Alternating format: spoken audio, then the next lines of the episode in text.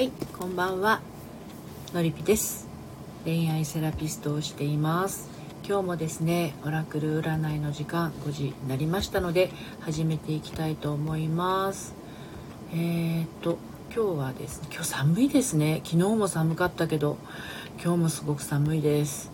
お風邪などねひいてないでしょうか。今ちょっとね各種シェアをしていきたいと思います。今日もあのオラクルブックの方でね、えー、オラクル占いをしていきたいと思います。私あの恋愛セラピストなんですけれどあのこの時間だけはねちょっと占い師となってます。あ来ていただいてる方いらっしゃいますね。少々お待ちくださいね。すぐすぐ済みます。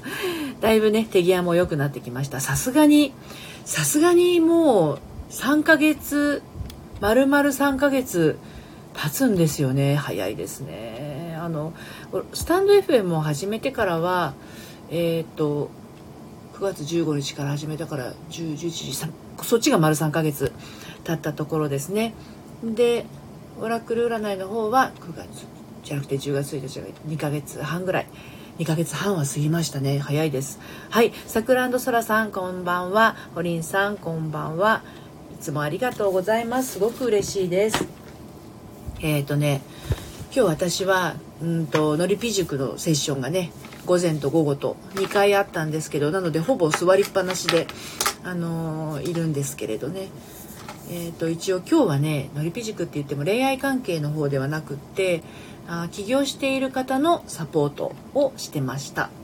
えーとまあ、どんな風に商品をあのお客様にお届けするかっていうところについて私コンサルはコン企業コンサルではないんですけどあの企業塾に行かれた方なんだけど企業塾ではなんかちょっとうまいことをねあの収益にならなくって。で、えー、っと私のと一緒に今いろいろね組み立ててるところなんですけれどあのそれをすることによって今後まああのちゃんとこう商品としてあの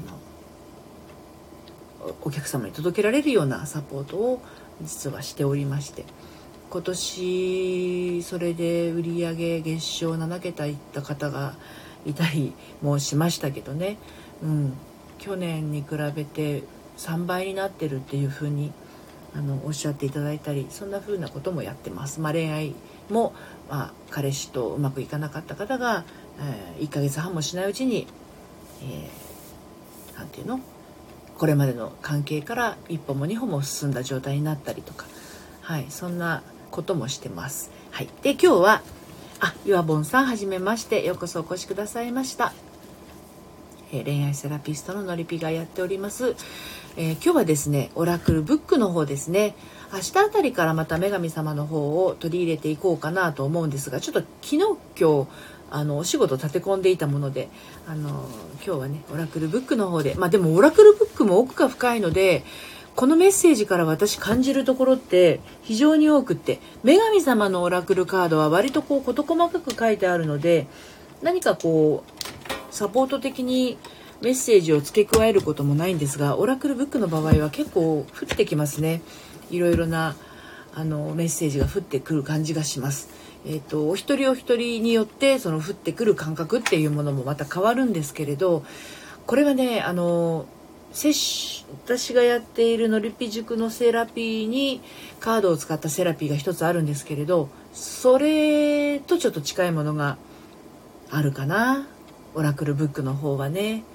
うん、でこれがお客様側がどんなインスピレーションを感じたかっていうのがまあまあ答えにはなるんですけど3行23行、まあ、多くて4行のメッセージから、えー、掴み取るっていうのはなかなか大変なように思えるけれど大体悩んで悩んでいて私のところにいらっしゃる方はもう大概答えを持ってらっしゃるのでその答えをこうほどくようなあの作業を私しています。そうそう、ホリンちゃんのね、LINE から頂いているあなた占いがまだ私お返しをしてないんですよね。明日にはお返しできると思いますので、少々お待ちくださいね、ホリンちゃん。忘れているわけではありません。はい。あなた占いは、誕生日とお名前から、えー、その方の本質がわかるというものなんですけど、これは LINE からのみ受け付けておりますはいホリンさん私へのメッセージお願いできますか？承知しました今日のホリンちゃんへのえっ、ー、とオラクルブックのね、えー、メッセージをお伝えしますが今日はどんなページが出るでしょうね。暖炉とか街とか雪とかねいろいろありましたよね。今日のホリンちゃんへのメッセージは水。水というページを開きました。はい、えー、左右さんはじめましてようこそお越しくださいました。恋愛セラピストののりぴと申します。今オラクル占いをしております。ご希望ありましたらチャット欄にね書いていただければと思います。はい。ホリンちゃんへのメッセージは、え水というページになります。水面の光がこう告げています。体は大事ですよ。無理しすぎているのでは？です。はい。水面の光がこう告げています。体は大事ですよ。無理しすぎているのではです。ホリンちゃんどんな印象をこのメッセージからね受け取られたでしょうか？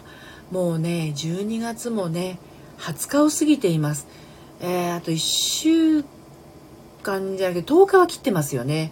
ちょうどあの今日は22ですので123456789日。ですね。はい今年も終わり。ですのでこの時期っていうのはやっぱりどうしても疲れが出る時期ですね。なので最後の最後にこう大掃除をしようとしたりとかあの大掃除もね分けずに小分けにせずにいきなりガーンとやってしまったりすると、まあ、ちょっとこう疲れているところにねあの負荷がかかりすぎて、うん、あの疲れちゃいますからね。程よく程よく、まあ、あのいらないものは日頃からこまめに片付けとくのが一番なんですけどなかなかねそうもいかない。日々忙しい。皆さんお忙しいかと思いますがアルトさんようこそお越しくださいました。はじめまして、えー、恋愛セラピストのノルピーがお届けしております。オラクル占いの時間です。何かね聞きたいことありましたらチャット欄に書いてください。ホリンさん、えー、明日の用事休もうか迷ってました。昨日から具合は悪くなっててあららら。ねすごいぴったりのメッセージでしたね。そうしたら水面の光がこう告げています。体は大事ですよ。無理しすぎているのでは。なんかもうズバリすぎて。びっくりしますけど。本当あのもう明日の用事お休みができるんだったらお休みされた方がいいかもしれません。あのー、ねこんな状況ですし世の中。あの私千葉に住んでるんですけど今日のなんか千葉の感染者数がね最多らしいんですよどうやら。ね。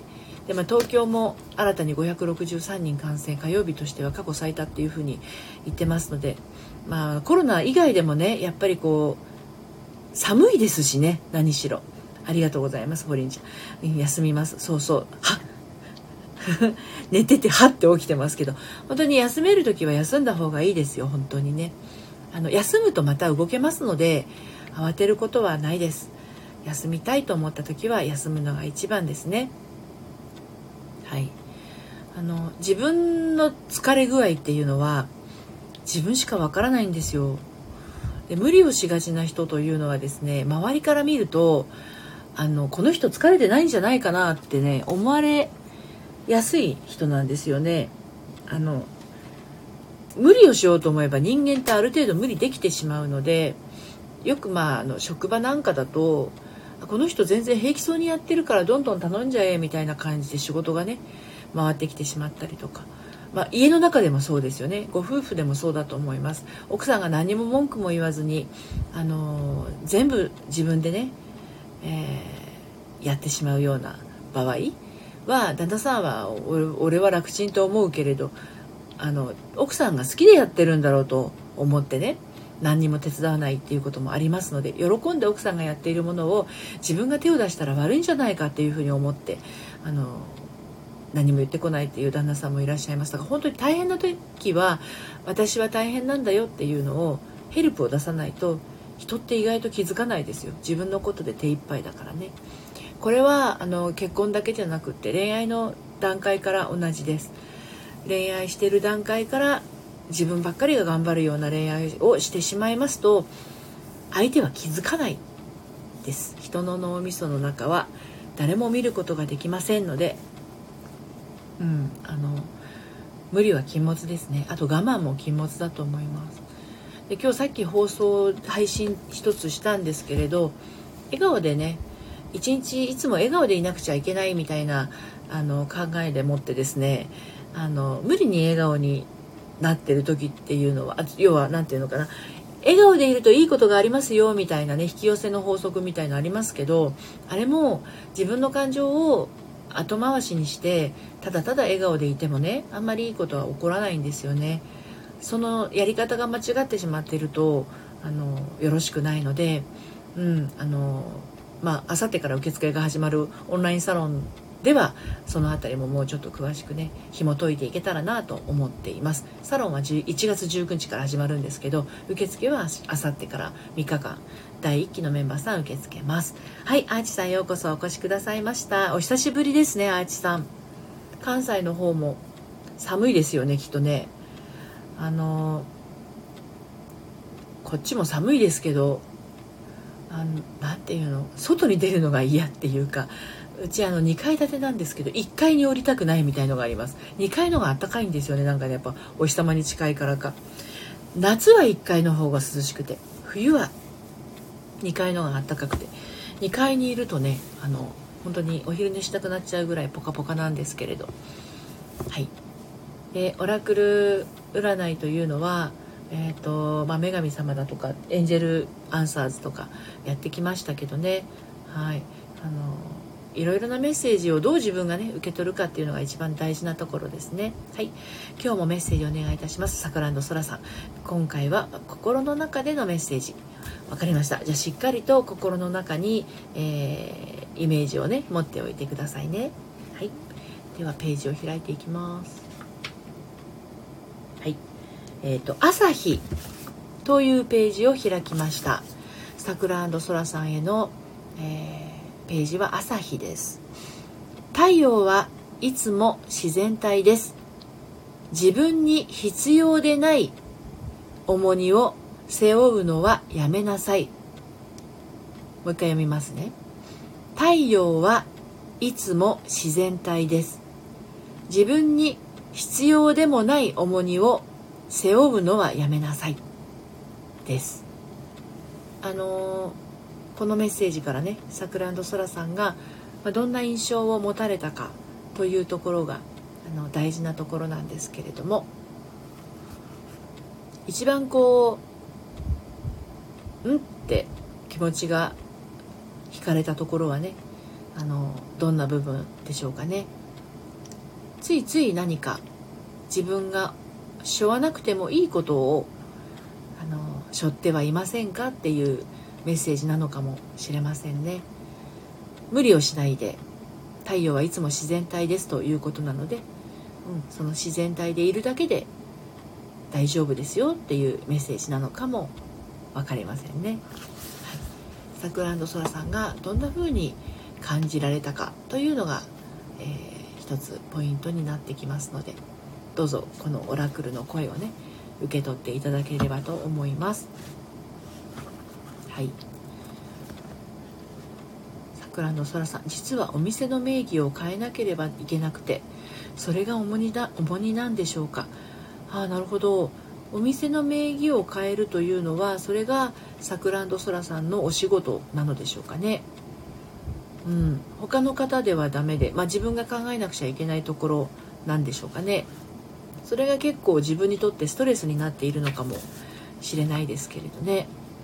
うん、なんかこう結構急ぎで変えないといけない状態なのかしら。何かこう期限があるものですとか誰かと一緒にやっているものですとかそういうものというのはあの気を使うという、ね、ことが発生しますので自分一人で決められないということになるとね、うん、あのちょっとこう気を使いすぎてしまうと、えー、自分にストレスがあのかかってしまうということはありますよね。うん、リラックスしてあの考えられれば一番いいんですけれどそれができないとなるとねふんふんあなるほどなるほど。はいそうなんです。期限付きです。母名義ですとあなるほど。お母さんの名義を変えるというあのそういった手続きが必要なんですね。期限も必要ということなんですね。もしかするとねそうかもしれませんね。なんかしょわなくてもいい重荷っていう風なメッセージだったのであの桜空さんが全部を背負うということではなくて誰か別の方が決めても良いことなのだとしたらその方にお任せするとか自分でやるとしたならばあもう逆に人の意見を聞かずに自分一人で決めてしまうとか。詳しいことは分かりませんけれどもあの周りを気にしすぎていたりとかっていうのがあるとちょっとね気になってしまうかもしれませんね。うん、どうしても人間ってあの思いやりのある生き物なので思いやりをね持っているあの生き物なので周りのことをすごく考えるんですよ。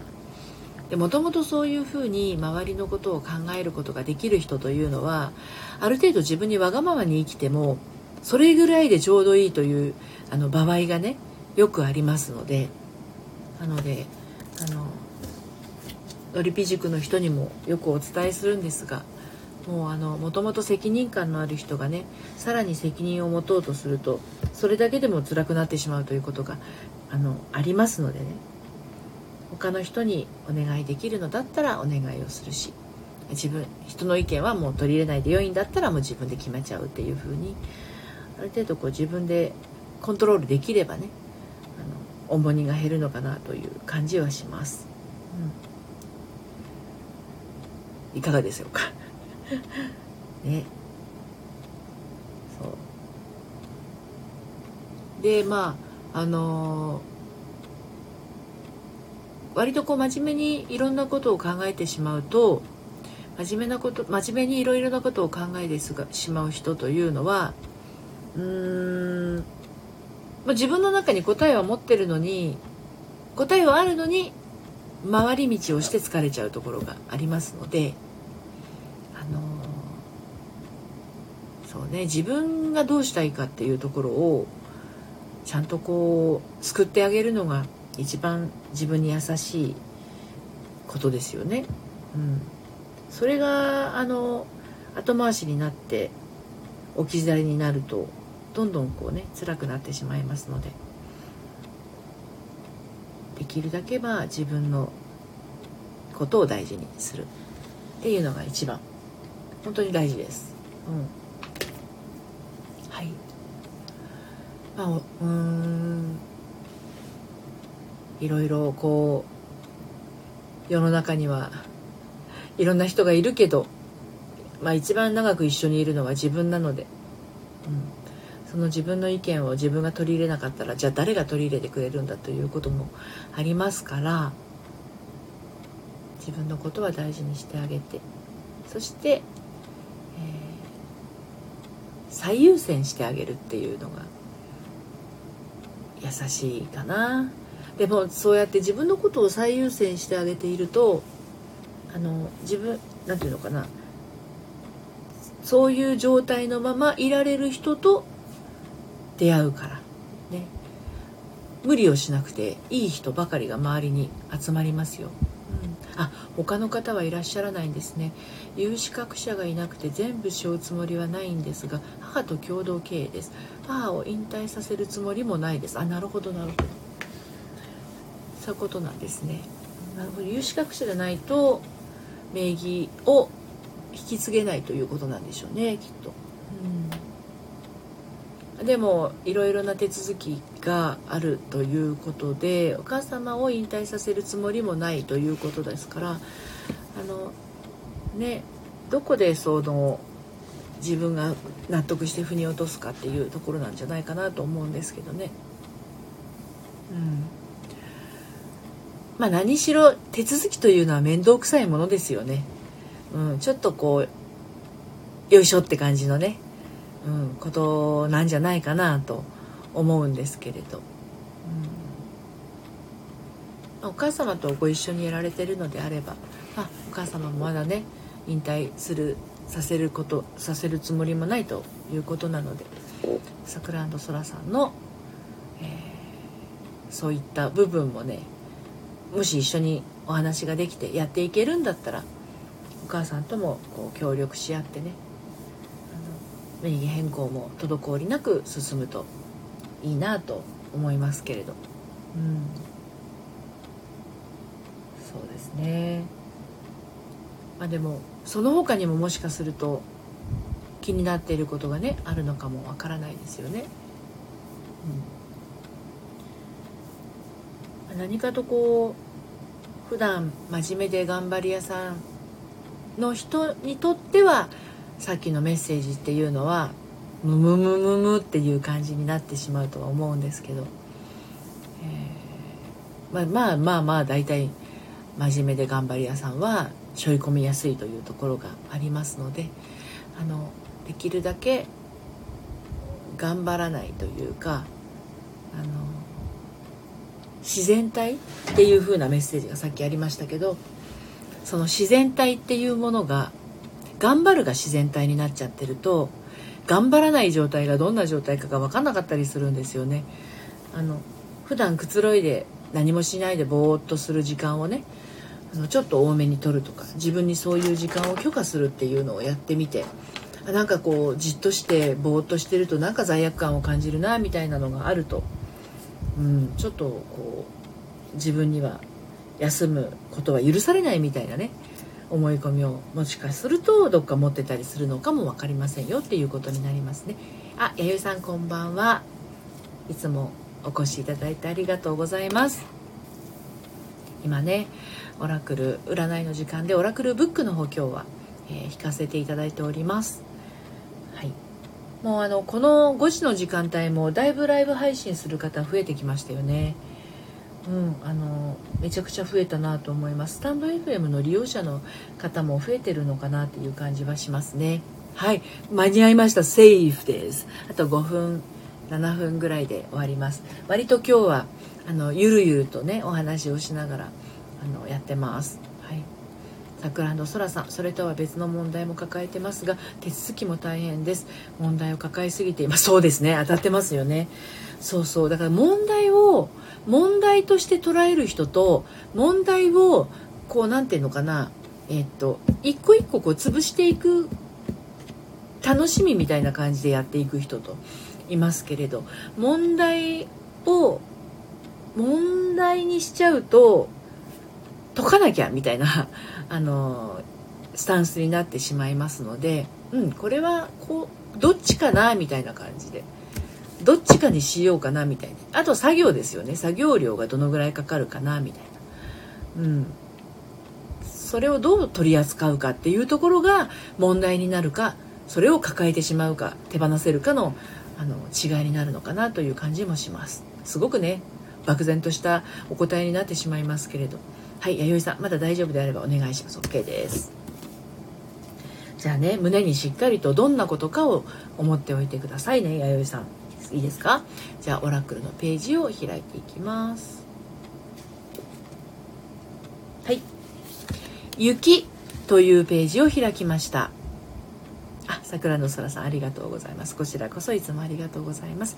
弥生さん、雪というページが開かれましたよ。雪の女王があなたを試しています。苦手かもしれませんが、やってみる価値はあります。すっごいメッセージですね弥生さん。もう一回読みます。雪の女王があなたを試しています。苦手かもしれませんがやってみる価値はあります。です。どうですこのメッセージ。弥生さんどんな感覚が今湧いてますか？胸の中に。ね。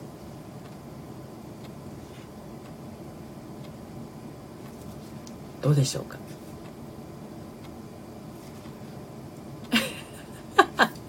弥生さんギャー苦手かもしれないのは計画を立てることかな。ねえどうなんでしょう？そのことなのかな？ねえ。雪の女王がね弥生さんを試してるんですって。だからでもねもうこれはうまくいくもいかないも弥生さん次第ということだと思うんですよ、うん、試されてる。だけどそこをきっと乗り越えることができる人だからこそこういうページがね開かれるわけですね、うん、だからきっと大丈夫な感覚がね今持てていたらそれはきっと大丈夫なことですね。はい。どうですか？栄さんがきっとねうまくいくと信じてねあのそれをチャレンジしていったらいいんじゃないかなと思います。やってみる価値あるメッセージを大切にして試してみます。ありがとうございます。そうですよね。そうなんですよ。やってみる価値はあるっていうのはすごく大事。やってみるは本当に大事なことです。うん。はい。そう。そんな感じでいろいろやっていくと人間ってねあのいろいろチャレンジをしてみるとあのどんどんどんどんやってみる価値というものが生まれてきますので。でそこからあのトライをしていくことでまたねトライアンドエラーでエラーの部分を改善してまたトライしていくっていう積み重ねですよね。あの赤ちゃんの歩き始めの時のようなものですよ。転んでもまた立ち上がり転んでもまた立ち上がり。そして23歩歩いてばまたこけてみたいなあの状態です。あの意欲っていうのはただただただこう無の状態でねやってると思うんですよね。うん、歩きたい。歩ける。歩けるよ。大丈夫だよ。って励まされれば励まされるほどまたトライしたくなるような気持ち。それを自分が自分にしてあげられるとあのやってみる価値があるっていうことがあったとしてもねやってごらん。大丈夫だよ。もし失敗したとしても次はこうやってごらんっていうねあのステップが踏めるんですけど。トライ自身がないとなると失敗もないわけで同時に成功もないわけで何も変わらないただモヤモヤして悩んでいる日々の積み重ねみたいになってしまいますので、うん、やってみる価値があるって言われた時はああそうなんだやってみる価値があるなんてありがたいなって思ってできたらね、うん、それはそれで素晴らしいことですよね。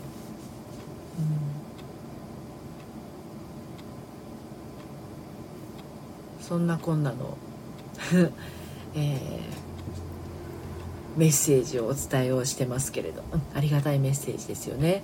本当そうなんですよ。まああのオラクルカードはありがたいメッセージ。自分の気持ちが本当はこうだったんだっていうのがね気づけると。あ本当はこんなこと考えてたんだっていうのが分かると。自分が本当に一番安心します。あの人間って不安を持ってるとどんどんどんどん悪い方に考えてしまいますので自分の中に安心を持っていることが人生を充実させて生きていく一番の秘訣なんじゃないかなと思うんですよね。でその不安を感じている時っていうのはやっぱり不安を生み出しているのは自分なのでその自分との付き合い方がうまければうまいほど不安とのこう交渉ですよね不安を感じてるんだねっていうのをちゃんと受け止めた上で安心がちゃんとこうやってくるということなのでそういった自分との付き合い方が上手にできるようになると。もともとできるんですけどどうしても人の目を気にしたりとかねあのそういう風な状態が続くとこんなこれでいいのかなみたいなことになって自分で自分の不安を種をね振りまいてしまうということが起こります。はい弥生さん。不安妄想族。不安妄想族なんですね。のりぴの言葉に助けてもらっています。不安妄想族の人は多いですよ。私も不安妄想族になることはありますけれどそこから抜け出すっていうことができればあの不安を持つ自分っていうのも受け入れるっていうのは一つ大事なことなんですよね。不安があるのに不安なんかないわっていうのはそれは自分を否定していることになってしまいますので不安に思ってるんだ私何に不安に思ってるのって自分に問いかけてあげるっていうのが大事ですね。あともこさんこんばんは。ようこそお越しくださいました。そう。何を不安なのって聞いてあげるっていうのはすごく大事です。何に不安を感じているの？これこれこういうこと？っていうふうに答えが返ってくるとああそれにあの不安を感じてるんだね。っていうふうに受け入れてあげるだけで自分は安心します。はいともこさん。のりぴさん皆さんこんにちは。ねこんにちは。お久しぶりです。あともこさんのアイコン。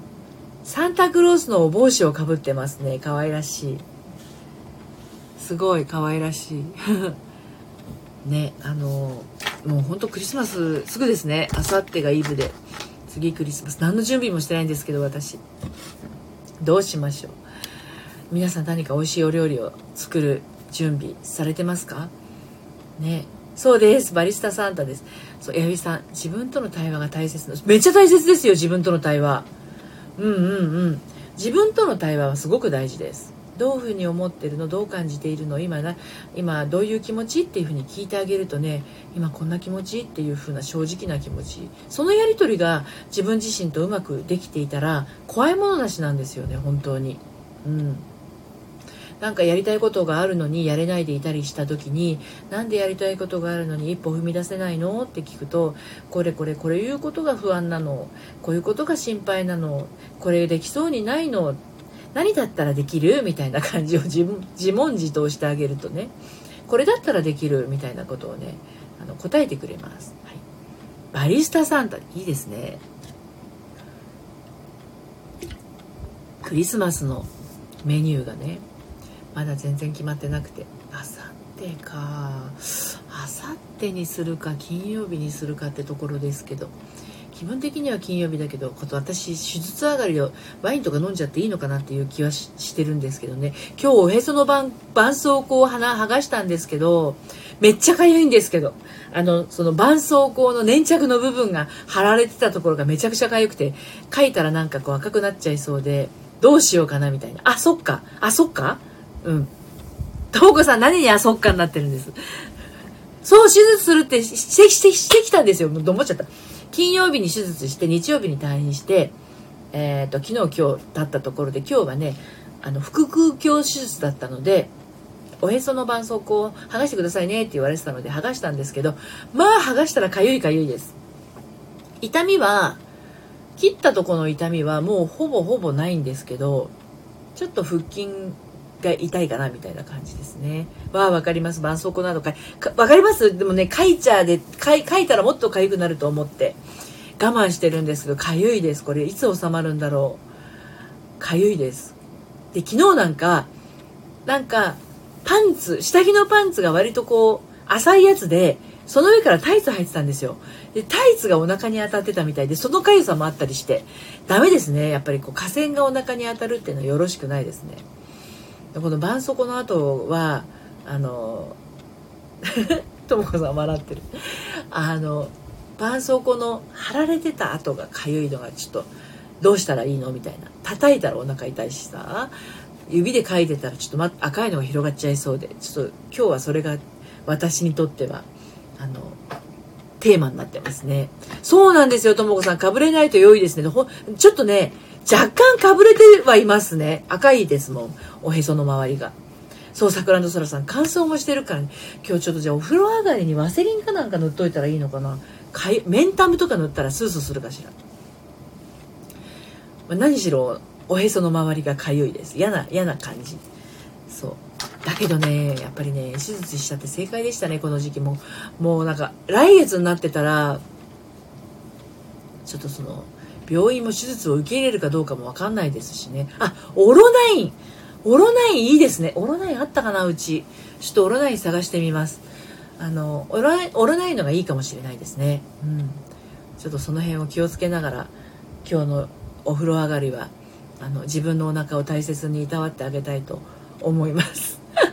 ということで今日もあっという間に30分過ぎてしまいましたけれどねあのたくさんの方にお越しいただいて嬉しかったです皆様の何かこう心の一歩にお役立ていただければと思います。あ、ワセリンでも大丈夫？ワセリンがあるならそれで大丈夫ですよ。ワセリンは保湿剤だ。なるほど。ワセリンはあったはずです。ワセリンをちょっとこう塗ってみますね。ありがとうございます。ラスタクラ、桜 とソロさん。メンタムはやめた方がいいよか。ホリンちゃん、そう？